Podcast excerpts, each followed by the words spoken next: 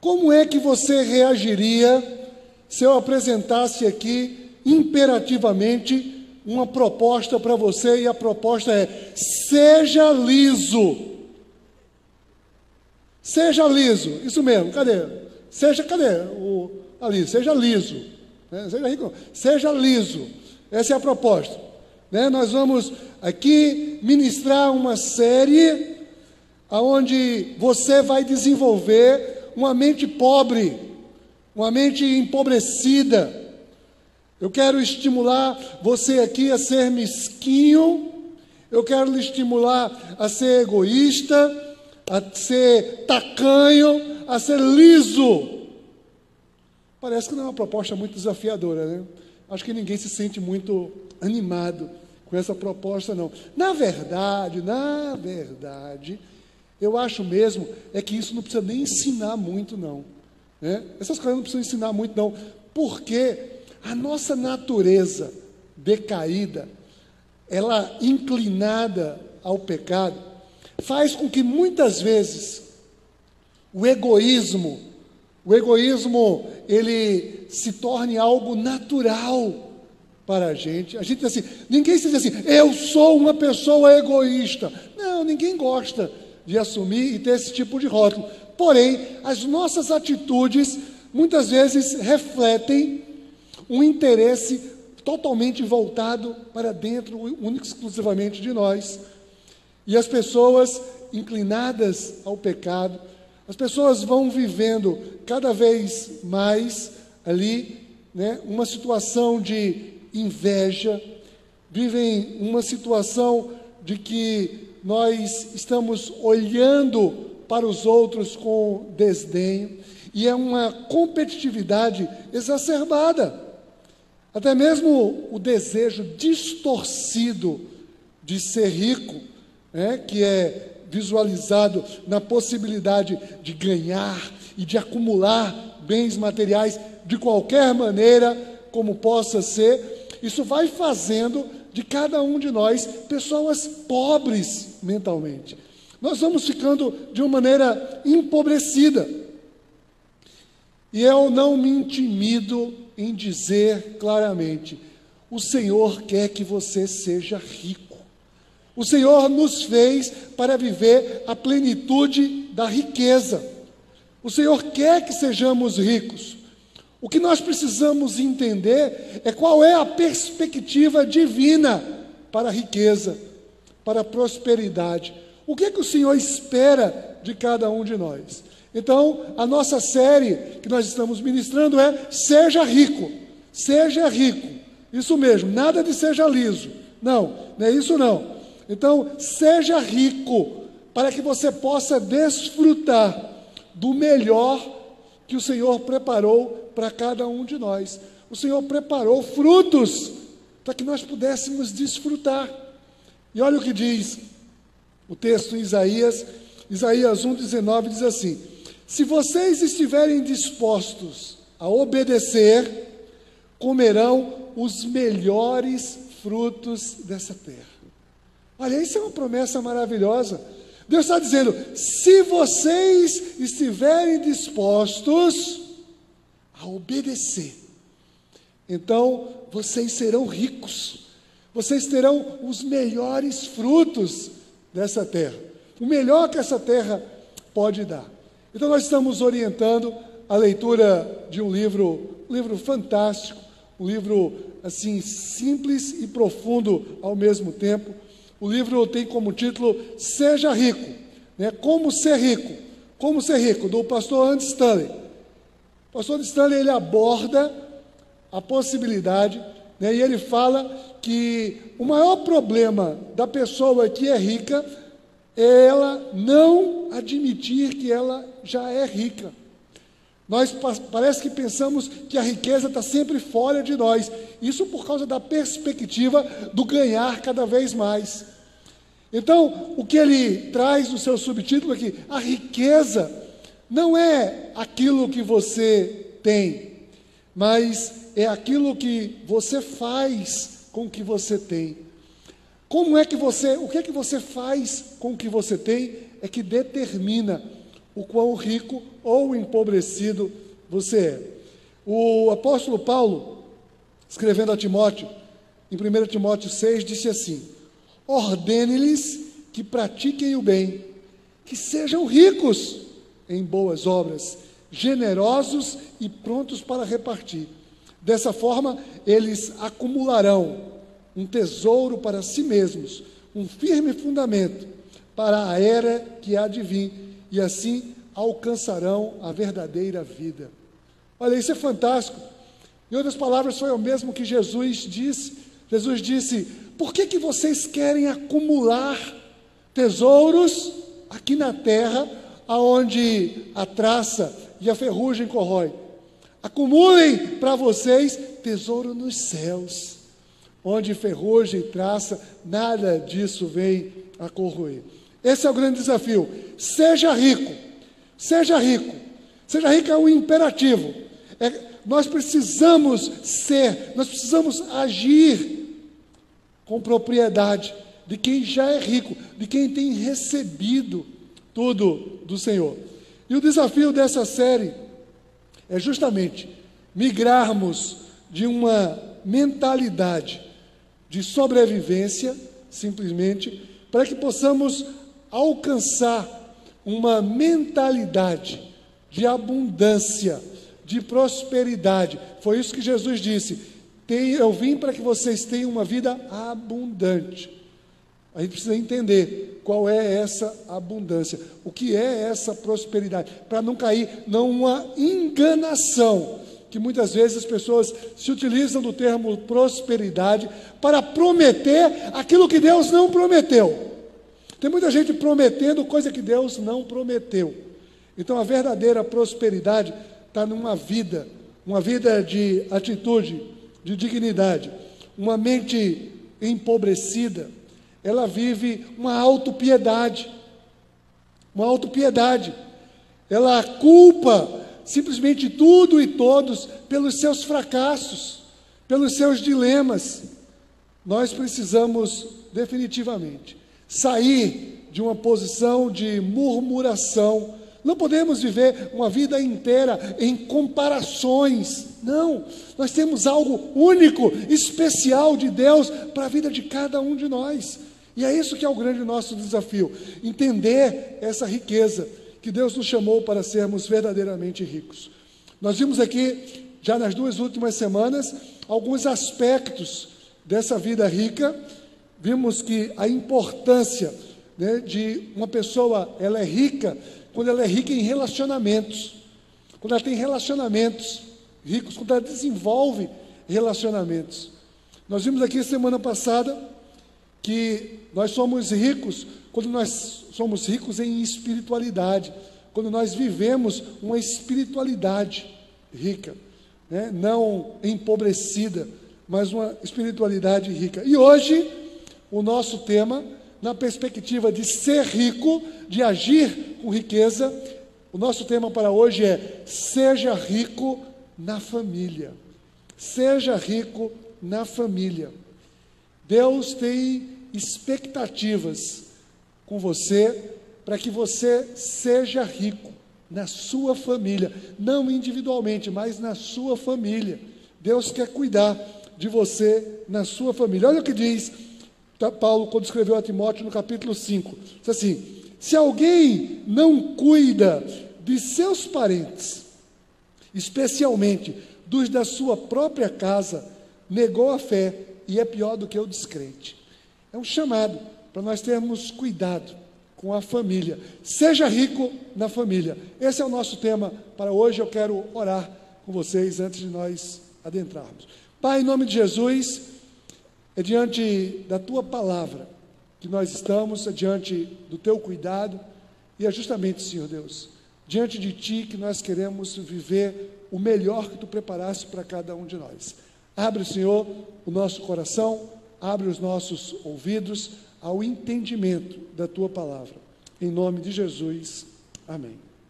Olha, muito se discute, muito se fala acerca de prioridades, Ah, existe a necessidade de ter escalas de prioridades. Eu tenho prioridades, todo mundo tem prioridades. E é muito comum, é muito comum pessoas atribuírem como prioridade a família. A minha família é minha prioridade. A minha esposa é minha prioridade, meu marido é prioridade, meus filhos, minha prioridade, meus pais são prioridade. É muito comum e é bom que tenha isso como prioridade, efetivamente. Porém, muitas vezes, isso não passa, não passa de um grande desejo. Nós sabemos que esse é o devido, nós cremos que a família deve ser uma prioridade, nós desejamos que a família seja uma prioridade, mas efetivamente, quando vamos para a prática, nós não agimos como se a família fosse uma prioridade. Olha, a verdadeira prioridade, ela, ela é expressada, ela é refletida aonde nós empenhamos os nossos esforços, aonde nós colocamos as nossas motivações, aonde nós dedicamos os nossos recursos, eu já vi muitas pessoas dizendo e vivendo, né? Não, eu me mato de trabalhar, aqui estou viajando, estou fazendo isso, é tudo pela minha família, né? É pela minha família, é para oferecer algo mais à minha família. Enquanto isso, o que a família diz, tudo que nós gostaríamos era de ter um pouco mais da sua presença, da sua palavra, do seu cuidado pessoal. Muitos dizem que estão ali interessados na família e desejam a família, mas buscam, muitas vezes, apenas questões pessoais. Nós precisamos ver aonde é que nós temos investido os nossos recursos, aonde é que nós temos dedicado o nosso tempo, Aonde está a nossa atenção? Para onde está dedicado o nosso amor, a nossa atenção, os nossos gestos, o nosso olhar? Nós precisamos verdadeiramente investir e sermos ricos na família. Deus quer que você seja rico na sua família. A família de Noé é uma família que nos inspira demais. A história de Noé, todos vocês conhecem.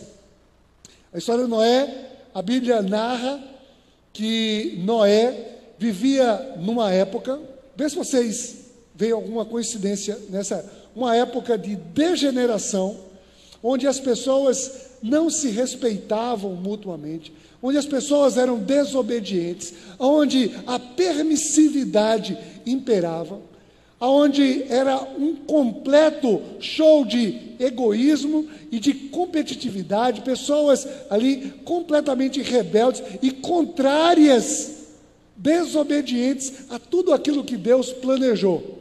Né? Isso lá na época de Noé, viu? Não estou falando de agora, não. Isso há muito tempo atrás. Aí, Noé era um homem, segundo a Bíblia, digno, um homem justo, um homem que andava com Deus, um homem que obedecia a Deus. A Bíblia diz que ele, ele era ali sempre. A Bíblia diz que Deus se agradava de Noé. Olha que maravilha! Deus se agrada. Em meio a uma permissividade, a um completo ali descaso, Deus se agradava. E Deus chamou Noé para uma missão. Uma missão nada fácil, viu? Uma missão complicada, complexa, a missão de Noé. Deus disse: Olha, sabe uma coisa? Eu desisti disso aqui que eu criei, eu vou começar tudo de novo. Eu vou começar, eu vou destruir tudo isso aqui. Todo ser vivente eu vou destruir. E eu quero, Noé, que você construa uma arca, porque eu vou mandar um dilúvio aqui arrasador. Olha, Noé podia dizer, mas Senhor, por que eu? Mas, mas que história é essa? Que dilúvio? Como assim? Porque diz a Bíblia que naquela época, ali naquela região, não chovia, tinha apenas orvalho. Olha, ele não conhecia nem chuva, né? Porque se Noé morasse no Recife era mais fácil, né? Conhece aqui, qualquer chuvinha alaga tudo, ele ia correr para construir a arca. Mas não, ele, estava no, ele não estava no Recife, não. Ele estava ali, ele não sabia daquilo, mas ele acreditou. E Deus disse que ia mandar um dilúvio que ia acabar com tudo aquilo. Deus chama Noé para uma missão e diz: Noé, eu quero você e a sua família aqui nessa missão. Deus faz assim. Foi Deus quem criou a família. E Deus chama Noé para essa missão, incluindo toda a família de Noé. Uma história fantástica, vocês conhecem. E no capítulo 6, versículo 18, diz assim: Mas com você, Noé, estabelecerei a minha aliança, e você entrará na arca com os seus filhos, sua mulher e as mulheres dos seus filhos. Ou seja, Deus disse: Olha, a tua família está preservada. Eu tenho algo grande para a tua família. Eu conto com a tua família. A mente pobre, a mente empobrecida, faz com que uma pessoa ela pense individualmente no melhor para si. E Deus tem algo para a família como um todo.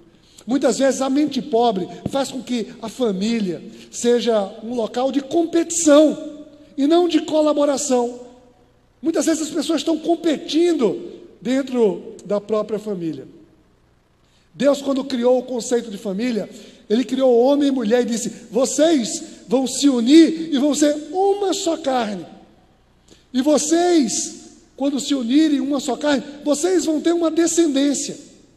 Os filhos devem honrar pai e mãe. Ou seja, Deus traz todo um elaborado para a família.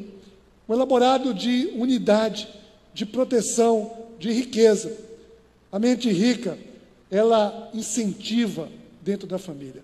Ela valoriza cada membro da família, na certeza inconteste de que todos estão no mesmo lado.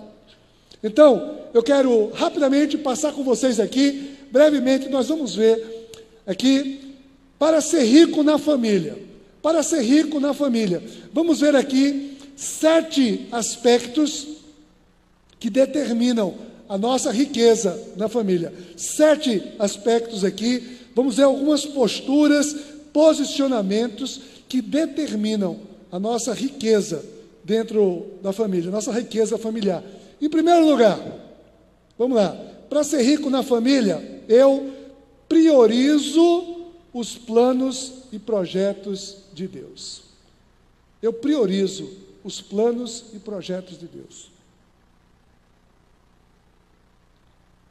Eu creio que todo mundo tem um projeto de vida.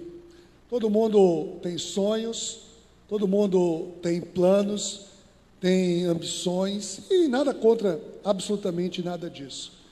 Mas a pergunta é: você sabe qual é o plano de Deus para a sua vida? Você sabe qual é o plano de Deus para a sua família? Você sabe o que é que Deus espera de você como marido, de você como esposa, de você como filho, de você como pai? Você sabe qual é o projeto de Deus? Eu preciso priorizar os planos e o projeto de Deus. Em Gênesis 7, nesse texto que Braulio leu, diz assim: Então o Senhor disse a Noé: Entre na arca você e toda a sua família. Teve uma proposta. Uma proposta. Deus tinha uma proposta para Noé. Construa e entre na arca você e toda a sua família. E qual foi a consequência? A resposta de Noé. E Noé fez tudo como o Senhor lhe tinha ordenado. Noé fez tudo aquilo que era o plano de Deus para a vida dele. E Noé executou o plano de Deus para a vida de Noé. A questão na vida não é o meu plano, o plano, aquele plano melhor, o plano desse momento, o plano que está na moda. Não. A grande questão da vida é eu descobrir qual é o plano de Deus para a minha vida. Encontrar o projeto de Deus para minha família. Essa é a grande questão. Há 20 anos atrás, cerca de 20 anos atrás, o Senhor me chamou para uma missão. Né? Não foi construir uma arca, graças a Deus, mas Deus me chamou para ser pastor. Deus me chamou para ser pastor, e isso que pode parecer assim muito simples para algumas pessoas, para mim era um grande desafio. Talvez maior do que construir uma arca. Né? Ali tinha um grande, um grande desafio para mim. Eu, né, eu tinha uma vida estabelecida, uma vida bem estabelecida, passado em um emprego federal, né, um, um, bom emprego, uma boa colocação, estava crescendo na empresa, com grandes perspectivas de desenvolvimento né, de, na área de gestão, na empresa. Então, eu tinha uma vida consolidada, tinha feito uma grande faculdade, né, curso de especialização, eu estava bem qualificado, e Deus, de repente, me chama para uma missão.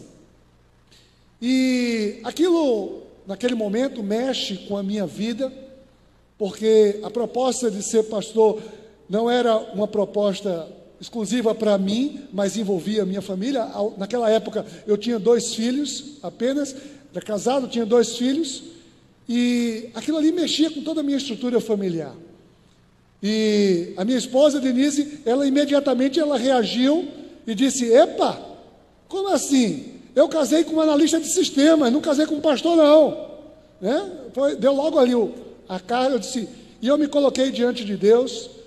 Foi um momento de Olha, eu acho que foi o momento de maior dependência que eu experimentei. Eu não, não tinha experimentado ainda tamanha dependência de Deus. E eu disse: Senhor, eu tinha claro com aquilo, eu tinha recebido uma palavra, eu tinha claro comigo, eu tinha convicção do meu chamado, mas eu tinha convicção também da minha família. E eu disse: Senhor, olha, não há absolutamente nada que me seduza para eu seguir sozinho, se não for com a minha família. Então, se tu tens esse chamado para mim, tu vai ter que fazer um milagre, que é no coração da minha esposa. Né? E ali foi um tempo de, de oração, de espera, de confiança. Eu tinha confiança plena em Deus, que se Ele queria aquilo, Ele ia mover a minha família. E foi algo muito interessante, porque foi um, um crescente e foi assim, Denise foi passando por um processo inicialmente de aceitação eu topo. Né? Era aquele negócio de tolerância, né? Quase tolerância, de aceitação. Foi aceitando. E olha, aconteceu que chegou o dia da ordenação e ela foi, estava aceitando já, aceitava, né? Era aquele negócio assim, aceito. E no dia da minha ordenação, nesse lugar aqui, quando o bispo fez a ordenação, tudo, era o bispo é, Robson naquela época, estava aqui, e quando termina tudo, Levanta Denise e diz assim: Eu quero falar. E eu sentado aqui, eu gelei. Eu disse: É agora. Senhor, é agora. E aquela mulher pega o microfone e olha para todo mundo aqui assim. Né? Ela, eu sabia, ela, olha, ela pegar o microfone e falar diante de todo mundo assim, era um milagre, já era o primeiro milagre. E eu olhando aquele negócio assim, eu tremia, e gelava, e pingava, o que é que vem daí? O que é que ela vai falar? Né?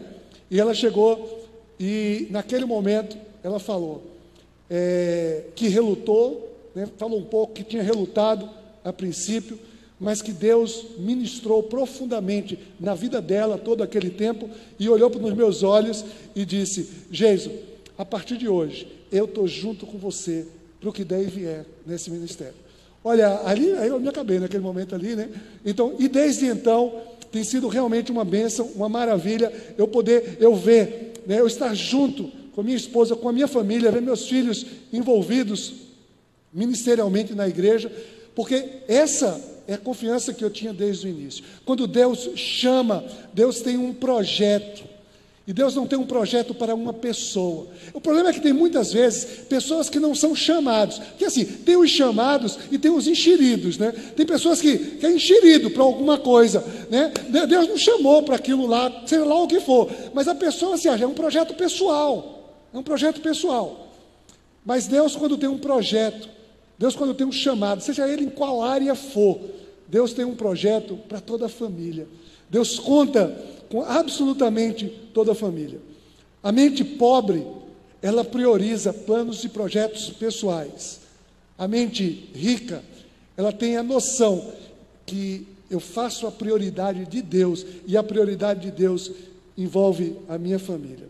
Para ser rico na família, eu preciso entender qual é o projeto de Deus para a minha vida.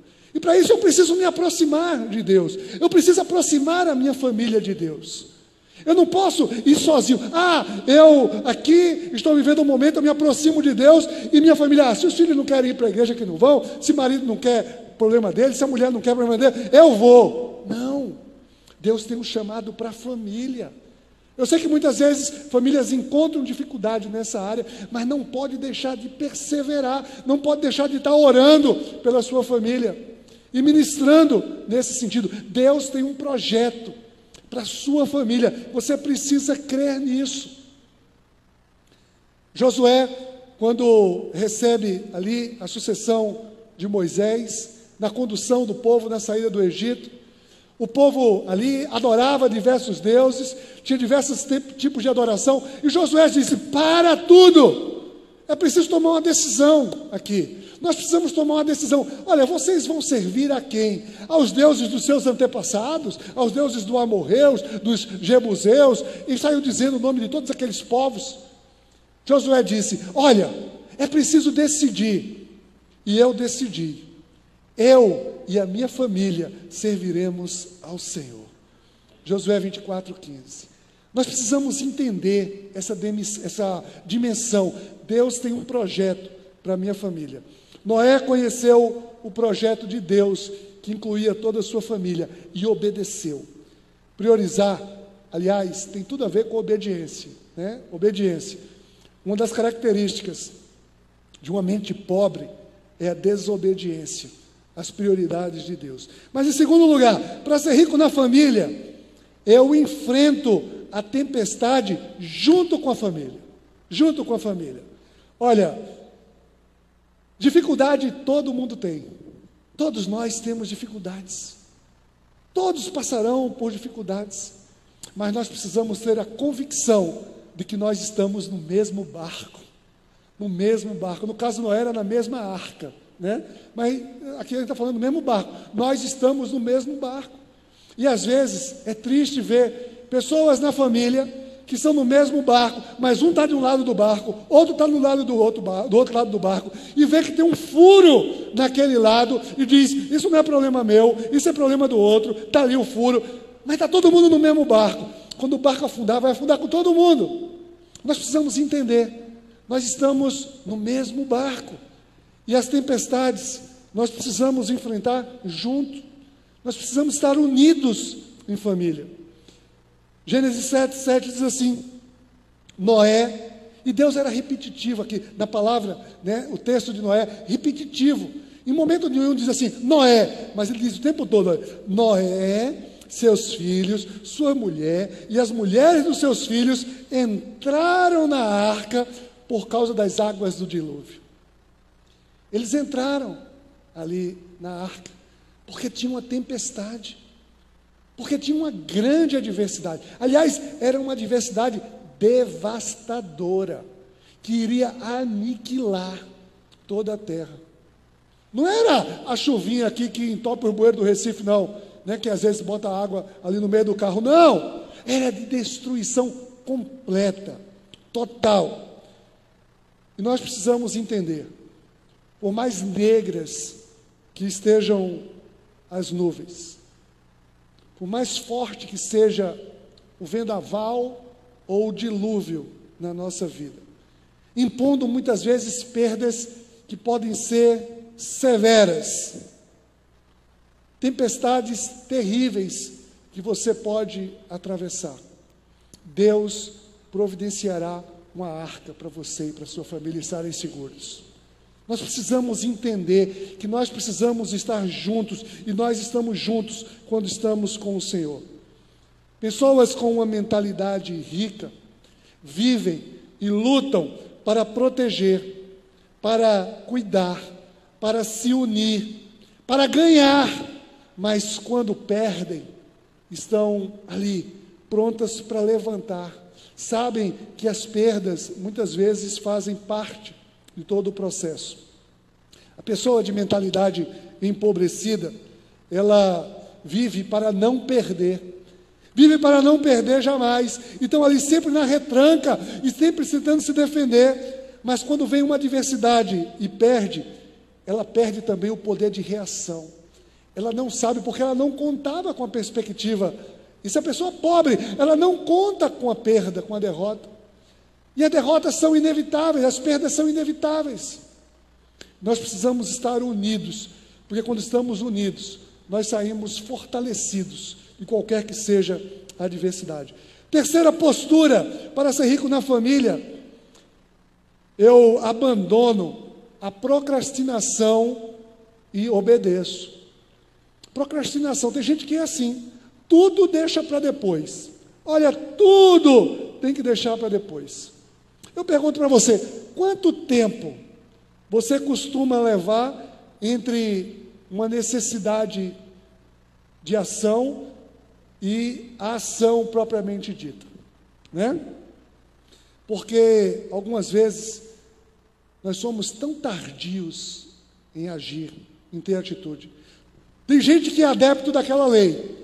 Por que deixar, por que fazer amanhã se eu posso deixar para depois da manhã? Não é verdade? Por que, que eu vou fazer o um negócio amanhã se eu posso deixar para depois da manhã? Ah, eu posso deixar isso para depois, deixa para mais um pouquinho, né? A mente pobre é assim. Eu sei que tem que fazer. Eu sei que eu vou, eu preciso fazer isso, mas eu vou esperar mais um pouco. Eu espero, deixo sempre para depois. Olha, se algo precisa ser feito, obedeça. Se o Senhor tem expectativa que faça alguma coisa, obedeça. Quando o Senhor disse a Noé: entre na arca, chegou a hora, ele entrou, ele obedeceu. Olha só, Gênesis 7,13. Naquele mesmo dia, mais uma vez a repetição: Noé e seus filhos, sem de fé, com a mulher e com as mulheres dos seus três filhos, entraram na arca. Naquele mesmo dia que o Senhor falou, eles entraram. A mente pobre diria assim: Senhor, deixa eu pegar mais algumas folhas ali. Senhor, eu vou pegar alguns frutos. Senhor, vamos esperar mais um pouquinho. Não manda agora, não. Eu preciso fazer alguma coisa. Né? Sempre está deixando algo para depois. Nós precisamos entender que obediência tardia, preste atenção nisso, obediência tardia é igual a desobediência. Obediência tardia é desobediência. Nós precisamos entender isso definitivamente. Se Noé procrastinasse a sua decisão de entrar na arca naquele momento com a sua família, sabe o que aconteceria? Ele seria devastado, toda a sua família, junto com os outros desobedientes. Eu preciso abandonar a procrastinação. Mas, em quarto lugar, o contraponto disso, né? Para ser rico na família, eu espero o tempo de Deus. Eu espero o tempo de Deus. Eu preciso esperar o tempo de Deus. Como é que você lida quando as coisas não acontecem no tempo que você deseja, no tempo que você planejou, no tempo que você determinou, no tempo que você quer? A ansiedade ela empobrece uma pessoa. Nós ficamos empobrecidos. Né? Se, por um lado, a procrastinação faz com que né, aquilo que nós temos que fazer, nós deixamos para depois, isso é prejudicial.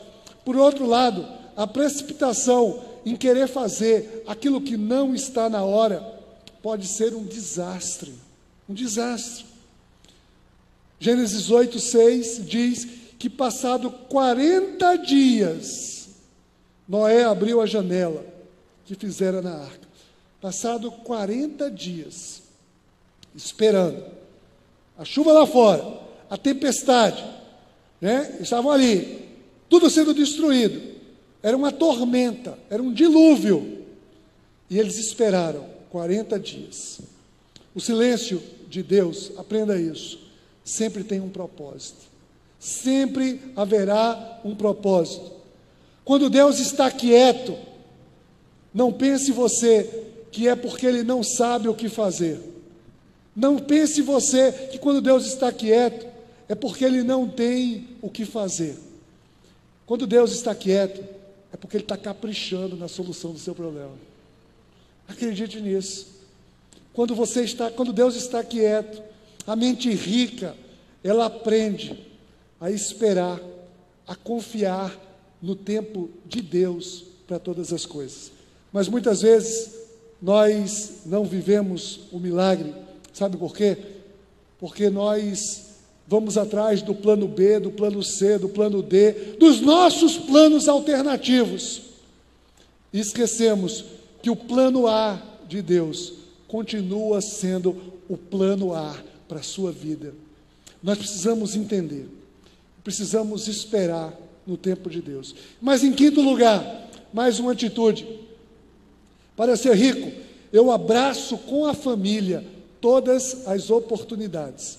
Olha, a vida é feita de momentos, a vida é feita de fases, né, e cada momento guarda a sua oportunidade. A mentalidade rica, ela sabe aproveitar o momento certo, na hora certa, não queima etapas e não deixa oportunidades passarem. Nós precisamos estar atentos, cada coisa no seu tempo. Existe um tempo, existe uma oportunidade para tudo. E nós precisamos aprender. E essa oportunidade é para ser desfrutada com toda a família. Essa é a vontade de Deus. Foi assim a vontade de Deus com Noé. Olha só em verso 16 e 18 de, Noé, de Gênesis, já estou falando do livro de Noé, o livro de Gênesis 8 diz assim: saia da arca, você e sua mulher, e seus filhos e as mulheres dele. Deus sempre incluía a família toda. Então Noé saiu da arca com a sua mulher, os seus filhos e as mulheres deles. A oportunidade é assim.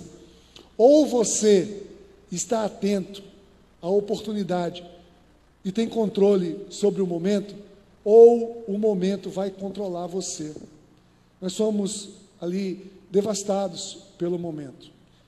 Eu tive, né, há 22 anos atrás, eu morava no Rio, né, trabalhava lá, nessa empresa que eu falei, e casado, e Deus me chama na oportunidade de vir aqui para o Recife uma oportunidade né, de desenvolver um novo projeto aqui no Recife. E eu, aquilo encheu os meus olhos, era uma grande oportunidade profissional, mas Denise tinha o emprego e ela trabalhava como terceirizada numa empresa e ela teria que perder o emprego. E eu disse: não, aqui né, eu não posso abrir mão é, da vida dela, da carreira dela, por causa de uma oportunidade para mim. E ali naquele momento nós dissemos: olha, isso está nas mãos de Deus, se tiver que acontecer, isso vai acontecer. E não passado, não chegou a passar dois meses, ela foi efetivada naquela empresa, que também era uma empresa nacional, né, uma empresa nacional, e ela pode ser transferida aqui para o Recife numa condição muito melhor, e a oportunidade foi para toda a família. E nós estivemos aqui, viemos para cá com um projeto de três anos eram três anos a gente ia passar aqui. Já se vão 22 anos, porque esse não era o meu projeto. O meu projeto eram três anos, mas o projeto de Deus é completamente diferente. Deus tinha um outro projeto para mim e para minha família, e aquela foi a nossa oportunidade. Eu preciso estar atento a todas as oportunidades para a família. Eu vejo famílias se destruírem, porque pessoas, muitas vezes, numa ambição pessoal, abrem mão da sua família atrás de uma realização pessoal e deixam a sua família. As oportunidades, quando Deus, quando nós estamos diante de Deus, Deus levanta a oportunidade com a família unida. Deus tem um plano para toda a família e não apenas para um membro da família. Mas em sexto lugar, para ser rico, eu faço uma aliança pela com Deus pela descendência. Olha, a nossa vida é efêmera, passageira, nós não podemos viver como se existisse apenas esse momento, apenas esse tempo. A mente pobre, sempre egoísta, ela não planta árvores centenárias porque não vai colher os seus frutos. Ela apenas devasta, ela apenas subtrai, ela pega recursos irresponsavelmente, sem se preocupar com a sustentabilidade para as próximas gerações. Os planos de Deus perpassam épocas e tempos. E olha só o que disse né, Deus disse a Noé. Então Deus disse a Noé e a seus filhos que estavam com ele: Vou estabelecer a minha aliança com vocês e com os seus futuros descendentes. A mente pobre, ela pensa como o filho pródigo: me dá o que é meu e eu vou torrar, eu vou detonar. Mas Deus disse: Eu vou fazer uma aliança com vocês e com a descendência de vocês. Eu tenho muito para fazer com vocês, né? Então, a mente rica, ela investe em deixar um legado. A mente pobre, quando muito, pensa em deixar dinheiro para um filho, deixar um apartamento para um filho. Olha, nada contra, absolutamente nada contra quem tem condições de deixar, de dar bens materiais para os seus filhos. Agora, isso não pode ser um projeto de vida. O meu projeto de vida para a próxima geração não é deixar um apartamento, não é deixar recurso financeiro, é deixar princípios, é deixar valores, é deixar um caráter para que ele possa, inclusive, ter apartamento, para que ele possa, inclusive, ter condições materiais. Eu preciso firmar uma aliança com Deus e com a próxima geração, dando sustentabilidade e não dando uma relação de dependência apenas com a próxima geração. Essa é a mente rica que investe em valores, em princípios. Você tem uma aliança com Deus, você é responsável por perpetuar essa aliança com a tua descendência. Você é responsável, a palavra chama a responsabilidade dos pais para com os filhos, ensina o caminho em que a criança deve andar. Hoje nós tivemos aqui de manhã uma festa maravilhosa a volta do acampamento supernatural, 100 crianças tiveram ali sendo investidas. Nós precisamos investir. Deus tem uma aliança com a próxima geração. Nós precisamos cuidar dos valores. Sabe por quê? Porque se nós não cuidarmos, o mundo está aí para cuidar. O mundo vai ensinar os valores que eles não precisam ter. Noé, ele não conseguiu convencer ninguém da sua época. Todas as pessoas zombaram de Noé, ridicularizaram Noé com a história da arca. Mas Noé conseguiu botar para dentro da arca, sabe quem? Os irracionais e toda a sua família. Noé tinha uma promessa de Deus para toda a sua família: não desista da sua família. Por fim, sétimo e último lugar, eu, para ser rico na família, eu vivo uma vida que inspira fé.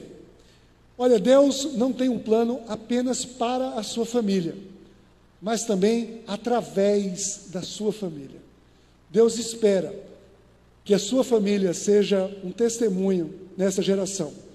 Gênesis 9, 12 e 13 diz assim: E Deus prosseguiu: Esse é o sinal da aliança que eu estou fazendo entre mim e vocês e com todos os seres vivos que estão com vocês para todas as gerações futuras. O meu arco que coloquei nas nuvens será o sinal da minha aliança com a terra. Ser rico de verdade, ser rico na família, é muito mais do que ostentar uma condição material.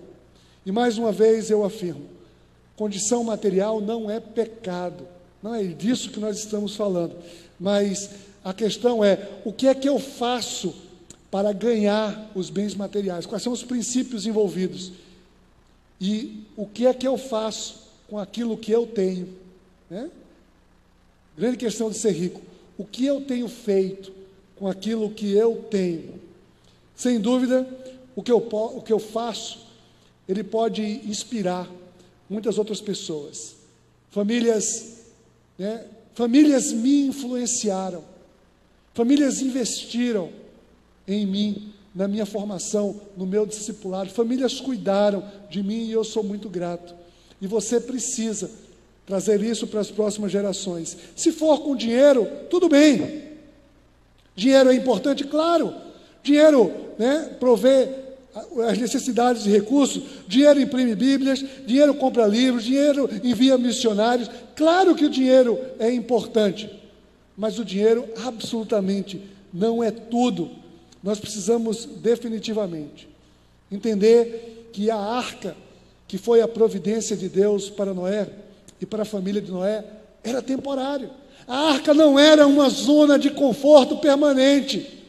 Deus teve um momento que disse: Agora, negão, sai da arca. Eu tenho um plano para você.